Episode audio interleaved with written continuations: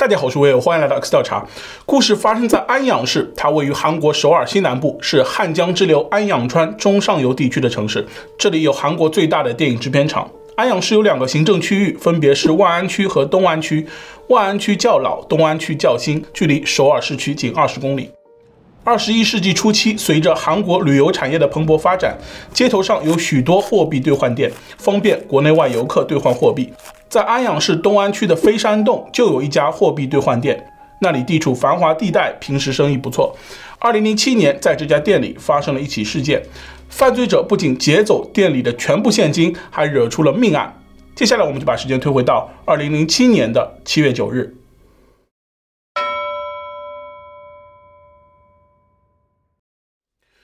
二零零七年的七月九日，这天是个星期一。上午八点，二十五岁的女店员林妍像往常一样去店里上班。平时她都是第一个来店里的。打开店门后，她简单的打扫了一下，然后开始一天的工作。上午八点半，一位戴着摩托车头盔的客人走进了店里。今天的客人比往常来得早一些，不过这也不是什么稀奇事。林妍并不察觉到有什么异常，认为客人也许是赶时间，所以赶早过来兑换外汇。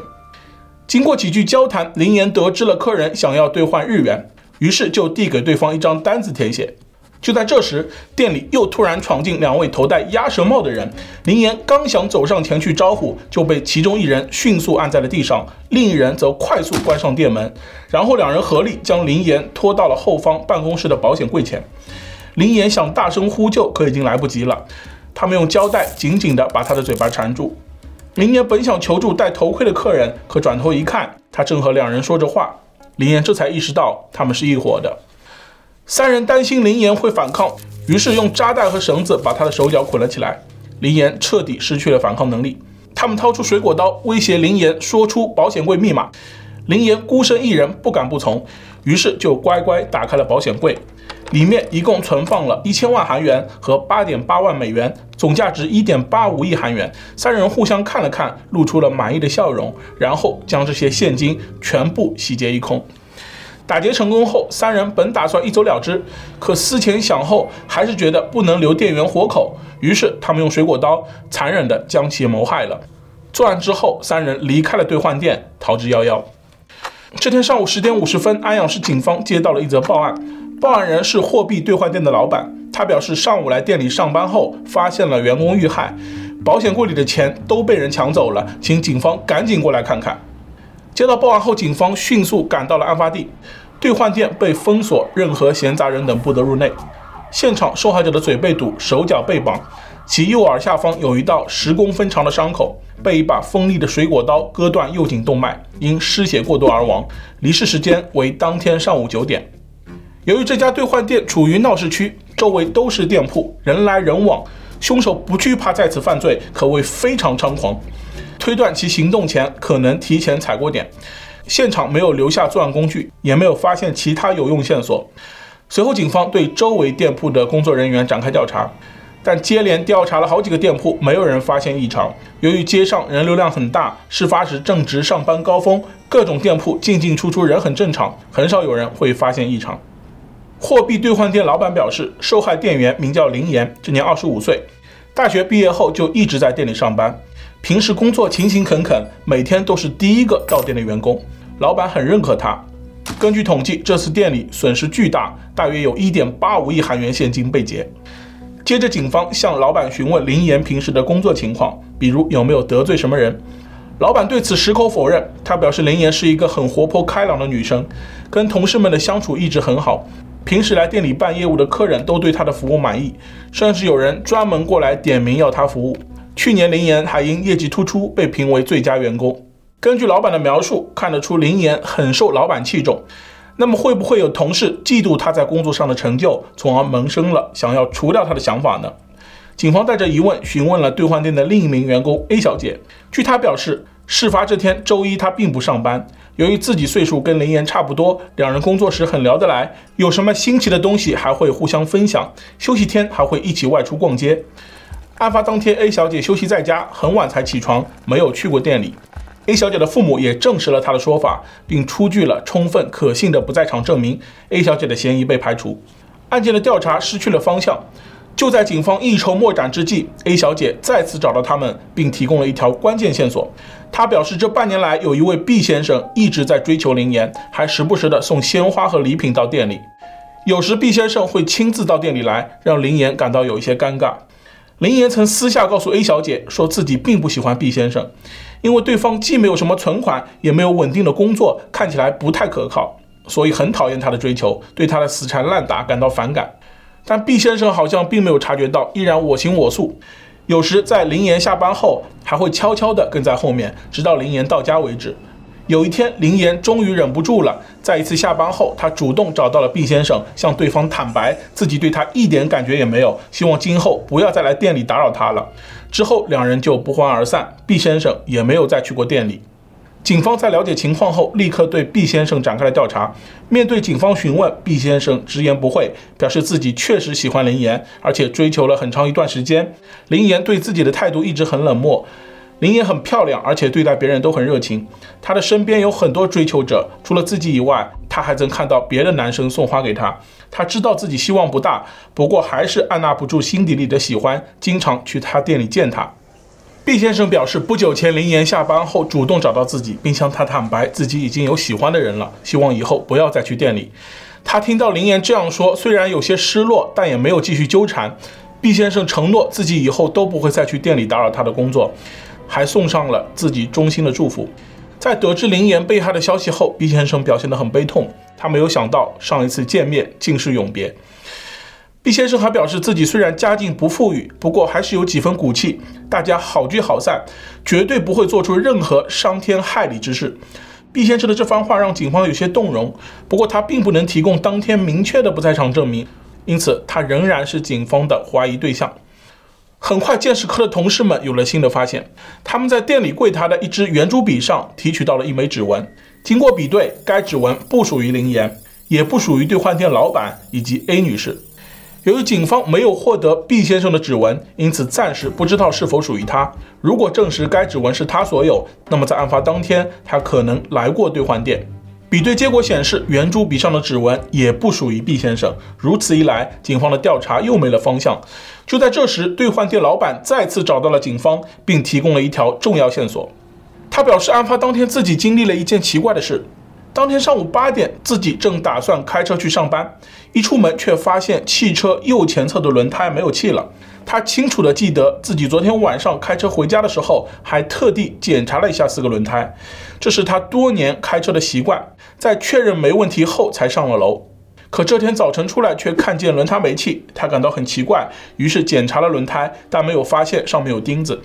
由于要赶着去店里上班，所以他立刻打电话给修理店的人过来帮忙看看。结果确实找到了漏气点。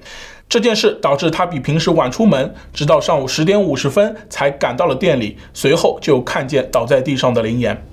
本来轮胎的事他并没有放在心上，可回到家后，他越想越觉得不对劲，总感觉这件事跟林岩遇害有关。思前想后，他还是决定将此事告诉警方。在了解情况后，警方认为这是一场精心策划的抢劫案。犯罪者应该很多天以前就开始谋划了，选择什么时段作案、什么时间逃跑、如何拖延住老板，都经过精心策划。他们可能提前踩过点。警方调阅了案发当天兑换店里的监控录像，当时有一名戴着头盔的男子进入店里，由于监控存在盲区，此人的面部被遮挡，导致监控一直没有拍到他的正脸。此人知道店里监控的位置，明显做了充分的准备，间接印证了警方的猜测。虽然没有拍到他的正脸，但他百密一疏的是，在填写表格的时候使用过柜台上的圆珠笔，也就是说，警方后来在圆珠笔上提取到的指纹就是这名戴着头盔的男子。警方将该指纹录入犯罪数据库进行比对，结果提示警报响了起来，有一名男子的指纹与之完全匹配，他名叫崔世勇，这年四十五岁。他可不是什么安分守己的人，曾因打架斗殴、聚众闹事进过警局，后因后果不严重，拘留一段时间后就被释放。但他的指纹被录入了数据库，就这样，头盔男的身份被确认。除他之外，当天进入店里的还有另外两人，他们对店里的监控位置很熟悉，从进门开始就头戴一顶鸭舌帽，刻意回避店里的监控摄像头，所以自始至终都没有拍到他们的正脸。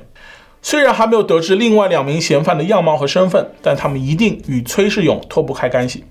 只要能够找到他，就能知道另外两人是谁。在兑换店外面以及老板家社区楼下都有监控，警方随即进行了查阅，果然有了发现。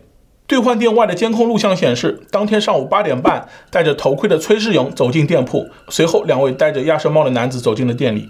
一个小时后，上午九点半，三人一同走了出来，其中一人手上提着一个鼓鼓的大袋子，里面装着现金。三人出来后，迅速上了一辆早就停在附近的计程车，扬长而去。兑换店老板家楼下的监控录像显示，案发当天上午八点，有一名男子在楼下鬼鬼祟祟地徘徊。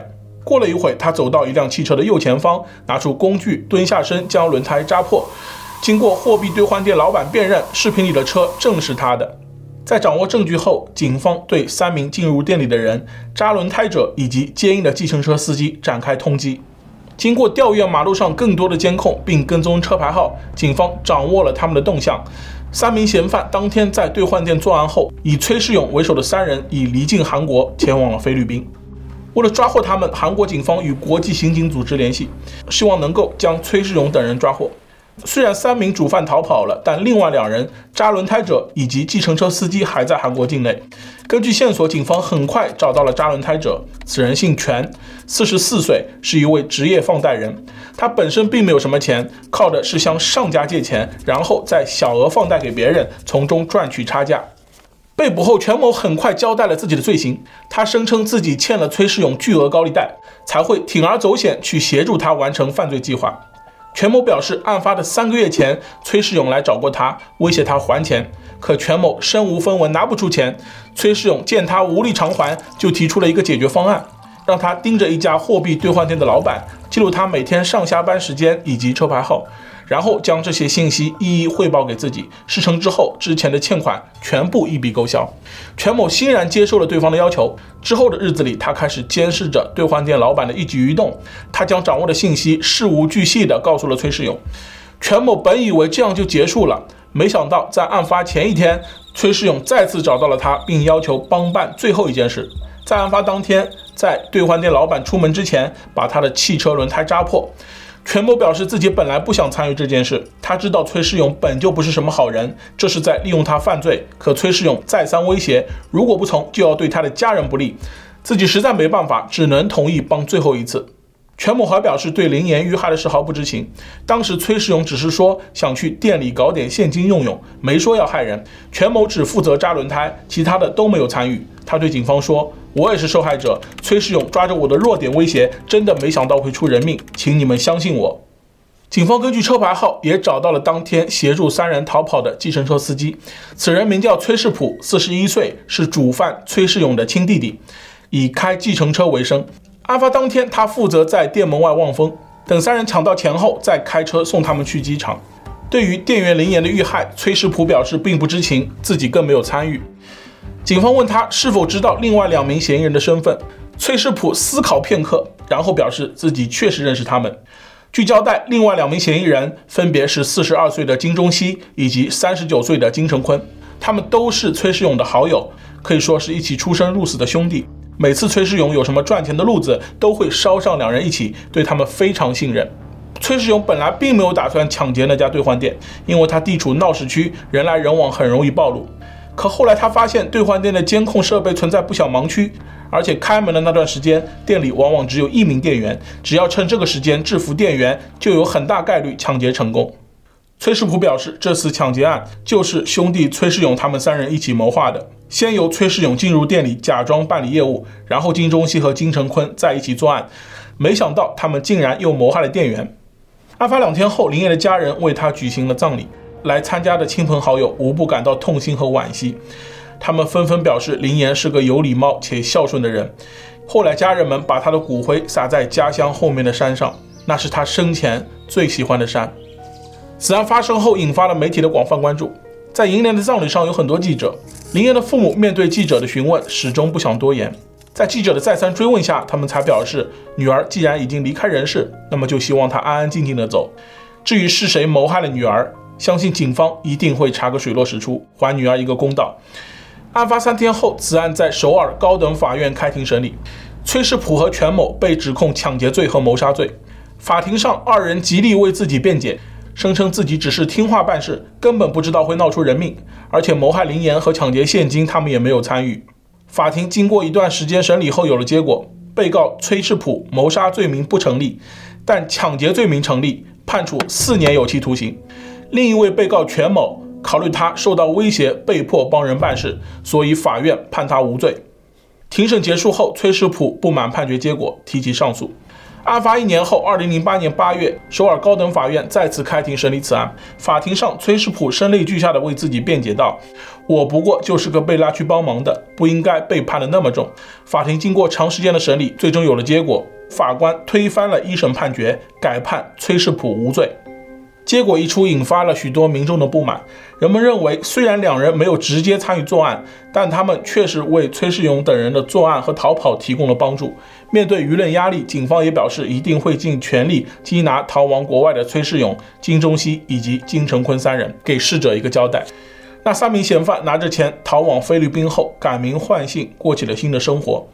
经过四年的追捕，二零一一年十二月，菲律宾警方传来了消息，嫌疑人金成坤被捕。又过了一年，嫌疑人金钟熙被捕。然而，他在羁押所里只待了三天，就自我了结了。主犯崔世勇在得知两名同伴被捕后，火速逃往了泰国。不过，法网恢恢，疏而不漏。同年十一月，崔世勇被泰国警方逮捕。二零一三年十月，崔世勇被引渡回了韩国。两年后，金成坤也被引渡回国。崔世勇也终于承认了自己的罪行。他表示，兑换店劫案确实是他谋划的。在二零零七年年初，他就开始盯上了那家店。之后，他将自己的计划告诉了金成坤和金钟熙。没想到对方听后非常赞同，三人一拍即合，当即决定行动。按照计划，崔世普负责在店门外望风，崔世勇本人则进入店内，假装办理日元兑换业务，引起店员注意。之后，金成坤和金钟熙再进入店里，把门关上，三人实施作案。当警方问他为什么要将店员残忍谋害时，崔世勇却极力否认。他声称自己根本没想过那么做。当时几人正准备离开，金钟熙突然说道：“我们的脸已经被他看到了，还是把他弄瞎吧。”金成坤听到后觉得这并不能让店员忘记三人的容貌，依然会有风险。随后他就掏出水果刀谋害了对方。崔世勇强调自己没有参与，他只是谋财，并没有害命。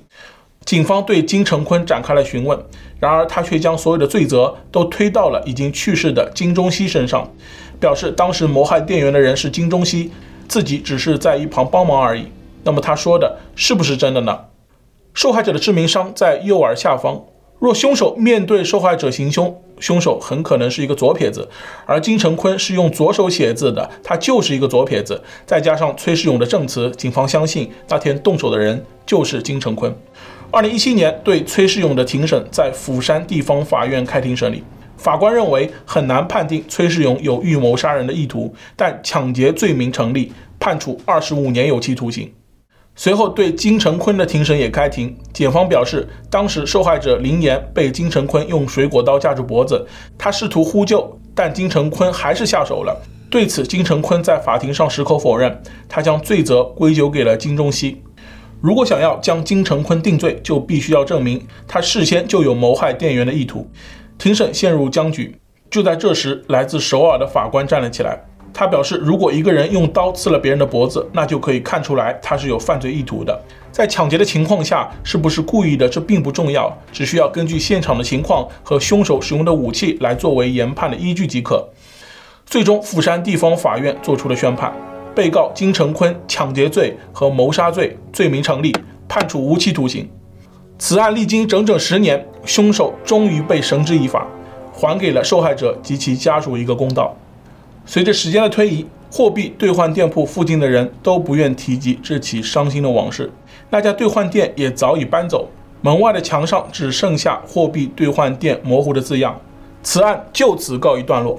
然而，三名犯罪者的故事还没有结束。他们在菲律宾逃亡期间，还犯下了多起令人震惊的刑事案件。精彩故事，下一期继续为您讲述。